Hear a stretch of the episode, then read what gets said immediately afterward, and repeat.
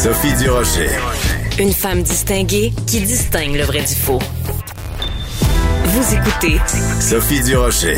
Et que les non-vaccinés ont dû avoir peur hier. Imaginez donc le gouvernement les menace de ne pas pouvoir aller chez le coiffeur. Les pauvres non-vaccinés. Myriam Segal, s'il te plaît, viens à mon aide. J'imagine que toi aussi t'as trouvé ça assez mollasson comme mesure, ce que le gouvernement a annoncé hier. Mollasson, tu dis, eh, eh, il n'y a pas seulement l'histoire des, des commerces non essentiels, genre euh, les les, les services de santé. Il y a aussi la SQDC et la SAQ. Ils ont jusqu'au 18 pour aller se stocker avant que qu'on exige le passeport vaccinal à la porte. On leur donne une semaine pour aller se stocker. Ben oui, puis non seulement ça, mais en plus, le, le, le Journal de Montréal, le Journal de Québec l'avait déjà annoncé, c'était un, un, scoop du journal il y a plusieurs jours de ça, donc on savait que ça s'en venait, puis écoute, je veux C'est ça. Alors, la, la, la SAQ et la SQDC ont tellement de misère à trouver leur derrière avec leurs mains qu'ils sont pas foutus de se mettre en place un système pour vérifier les passeports vaccinaux à la porte. Ça Écoute, fait que là, on est obligé de laisser une semaine de délai après l'annonce officielle aux, euh, aux non-vaccinés pour aller se stocker en potes et en alcool. C'est d'autant plus ridicule. La ne sera appliquée que le 18. Oui, c'est d'autant plus ridicule, Myriam, que euh, il y a beaucoup de restaurateurs qui doivent être en tabarnouche parce que, écoute, quand il s'agit de dire aux restaurateurs, euh, les restaurants ferment, quand il s'agit de dire aux salles de spectacle, les salles de spectacle ferment, on leur donne un délai de 24 heures. Mais quand il s'agit des non-vaccinés, ben là, ben écoute, t'as une semaine, toi. Oui, puis euh, l'autre question qui n'a pas été posée au ministre, c'est la vente en ligne, est-ce qu'elle est interdite aux non-vaccinés? Parce que ces deux organismes-là font de la vente en ligne. Oui. Puis ils te livrent ça à la maison. oui, mais en même temps. Au Saguenay, Lac-Saint-Jean, qui ont, euh, euh, qui ont l'habitude de prendre un peu de potes, puis qui reçoivent ça à la maison, tranquille. Oui, puis en même temps, si le but de l'exercice c'est de protéger la population et de protéger aussi les non vaccinés et de s'assurer qu'il y ait le moins de contacts possible, c'est du quoi? Moi, ça ne me dérange pas que quelqu'un qui est non vacciné reste à la maison et se fasse livrer du pot à la maison. Ça me dérange pas. L'idée c'est pas de faire de ces gens-là des parias. L'idée c'est de faire de ben, ces gens-là des gens qui ne circulent pas dans la population. Eh ben, moi, je pense que c'est un peu ça l'idée. Si on avait voulu vraiment protéger les non-vaccinés et protéger les vaccinés contre les non-vaccinés, on aurait imposé beaucoup plus vite que ça une, euh, un couvre-feu appliqué aux non-vaccinés seulement. Euh, mais c'est pas ce qu'on a fait. Alors maintenant, on est dans des opérations punitives contre les non-vaccinés. Et d'ailleurs, dans les, témoignages que les journaux recueillent, l'opération punitive fonctionne. C'est quand ils sont privés d'un vol en avion vers le Mexique qu'ils disent Ah ben maudit, ils vont me faire vacciner d'abord. Euh, les non-vaccinés n'ont aucune sensibilité à, la, à, l'ambiance sociale. Ils ne vivent pas en société, ils vivent dans leur nombril. Euh, l'essentiel, en tout cas, la plupart d'entre eux. Euh, si bien que euh, ces mesures-là doivent maintenant être des mesures punitives. Je suis assez d'accord avec le président Macron. Il va falloir les emmerder. Oui, moi j'aimerais tellement ça. Écoute, hier je me disais, j'espère qu'il y en a un des, des, des, des participants à la conférence de presse. J'espère qu'il y a quelqu'un qui va mettre le point sur la table en utilisant un vocabulaire aussi fort que euh, Emmanuel Macron avec les non vaccinés, ou même aussi fort que Justin Trudeau avec les influenceurs. J'aurais aimé ça que quelqu'un hier traite les les non vaccinés d'ostrogo ou de sans dessin. Malheureusement, ça n'est pas arrivé. J'ai trouvé les journalistes très mous hier. Il n'y en a pas un qui a dit, mais pourquoi vous leur laissez une semaine de délai pour se stocker?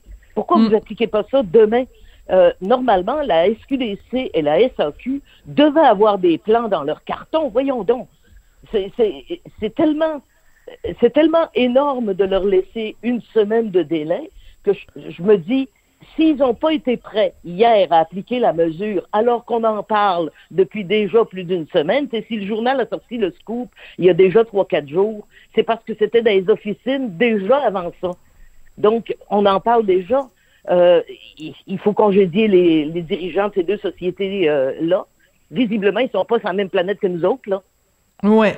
Euh, tu faisais référence tout à l'heure Tu faisais ta référence tout à l'heure à le voyage au Mexique. Donc, on a lu tous les, toutes les deux le, même reportage ce matin qu'il y a dans la presse où ils sont allés voir des gens euh, au stade olympique qui se faisaient vacciner pour la première fois. Et il y a cette dame qui dit, euh, ben moi, la raison pour laquelle je me fais vacciner, c'est que je m'étais présentée à l'aéroport. J'avais un billet d'avion pour aller au Mexique.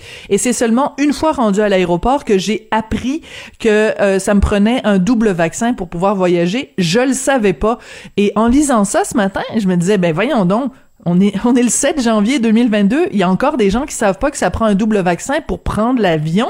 Donc, ces gens-là sont complètement déconnectés de la société. Elle dit aussi que les autres règles, les autres endroits où on demandait la double vaccination, il y avait moyen de contourner la règle. Oui. Ça, aussi, c'est un peu inquiétant.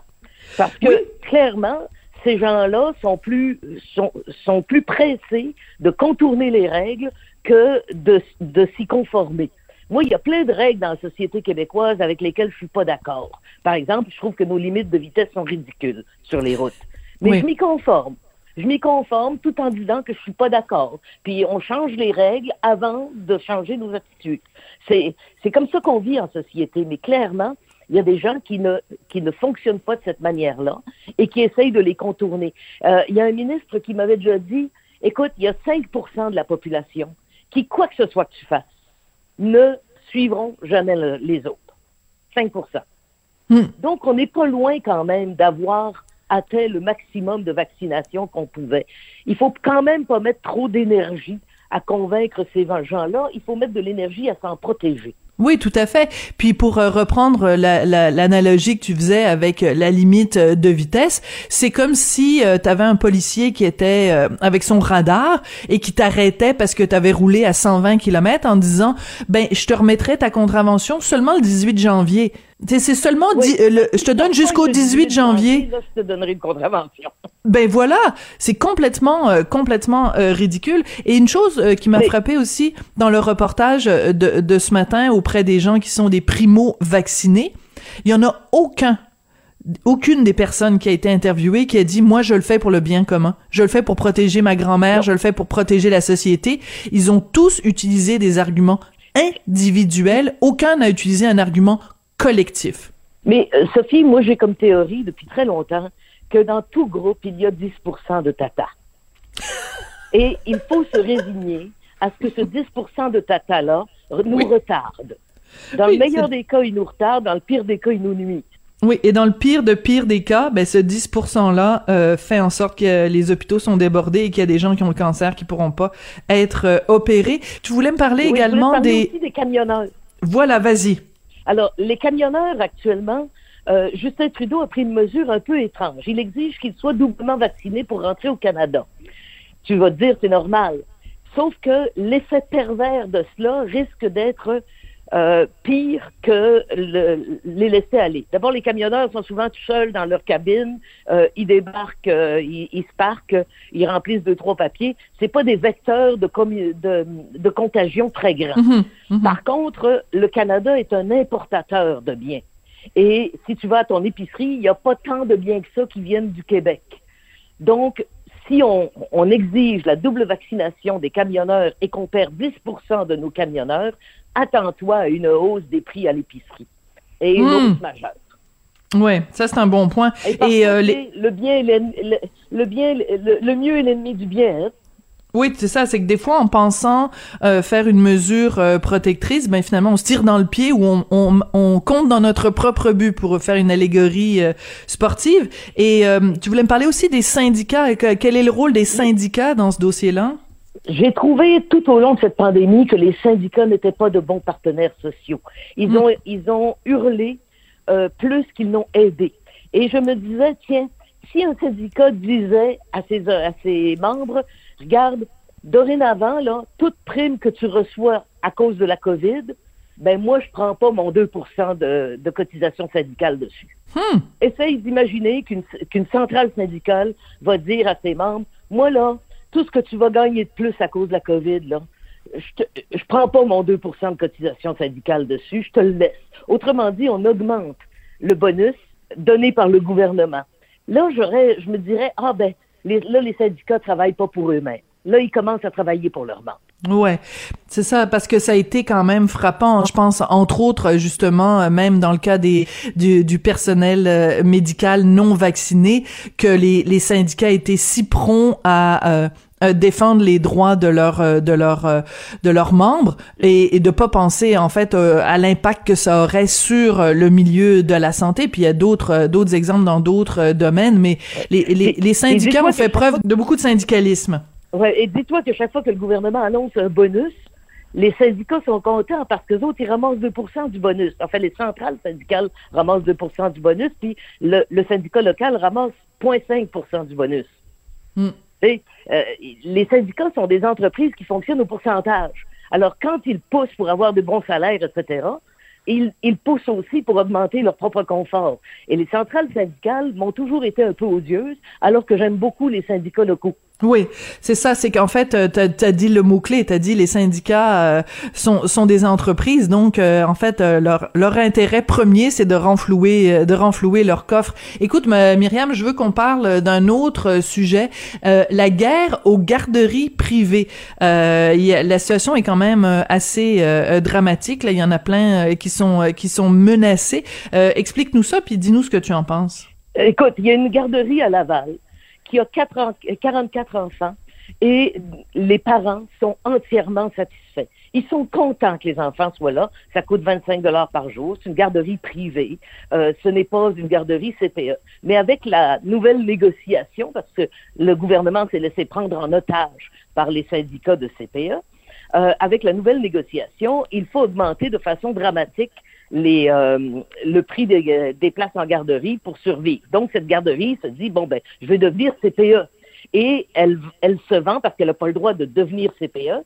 Elle, la, la, propriétaire a vendu littéralement sa garderie à un CPE voisin pour que les, pièces, les, les places soient maintenues. Mais le ministère doit approuver. Et le ministère n'a pas approuvé. Le ministère a mmh. refusé. Si bien que le résultat, c'est que 44 enfants vont devoir trouver une autre garderie euh, qu'on va perdre dans ce secteur-là 44 places dont les enfants étaient heureux, dont les parents étaient heureux, tout simplement parce que le ministère se comporte comme un petit euh, monarque qui décide. Moi je, moi, je vais décider où sont les places. Le ministère ne gère pas des enfants, il gère pas des parents, il gère pas des êtres humains, il gère des places. Hum. Et il se comporte de façon totalement désinvolte. Et ça fait longtemps qu'il y a une guerre aux garderies privées. On ne veut pas qu'elles soient vendues. On ne veut pas les transformer en CPE. On veut les écœurer au maximum, même si on n'est pas capable d'offrir d'alternatives décentes aux parents qui ont des places dans ces garderies-là. Oui, ça fait 88 personnes malheureuses euh, dans, dans, dans ce cas-là, mais au-delà de cet épiphénomène-là, de cette garderie-là en particulier, euh, c'est toute l'attitude qu'on a en effet face euh, aux, garderies euh, privées. Écoute, je, je veux te remercier pour cette belle semaine qu'on a passée ensemble, Myriam. donc, au, au, plaisir de se, de se reparler. lundi, Marie-Claude Barrette va être de retour et c'est super agréable cette variété de voix qu'on entend sur les ondes de Cube Radio. Merci beaucoup, beaucoup d'être euh, euh, venu euh, discuter et débattre avec nous à Cube. Merci beaucoup, Myriam, et puis au plaisir de se reparler. Merci, Sophie. Merci Myriam Segal donc qui a été avec nous euh, toute la semaine pour la rencontre euh, Segal du Rocher. Myriam, euh, je vous le rappelle, qui est évidemment elle est bien connue dans le milieu des médias, animatrice, professeure. Et d'ailleurs c'est drôle parce qu'il y a une de nos collègues ici, Joanie, qui qui l'a côtoyée comme professeur et qui n'en garde que des bons souvenirs. Et nous aussi, on garde de bons souvenirs de Myriam. On va la retrouver très bientôt sur les ondes de Cube Radio.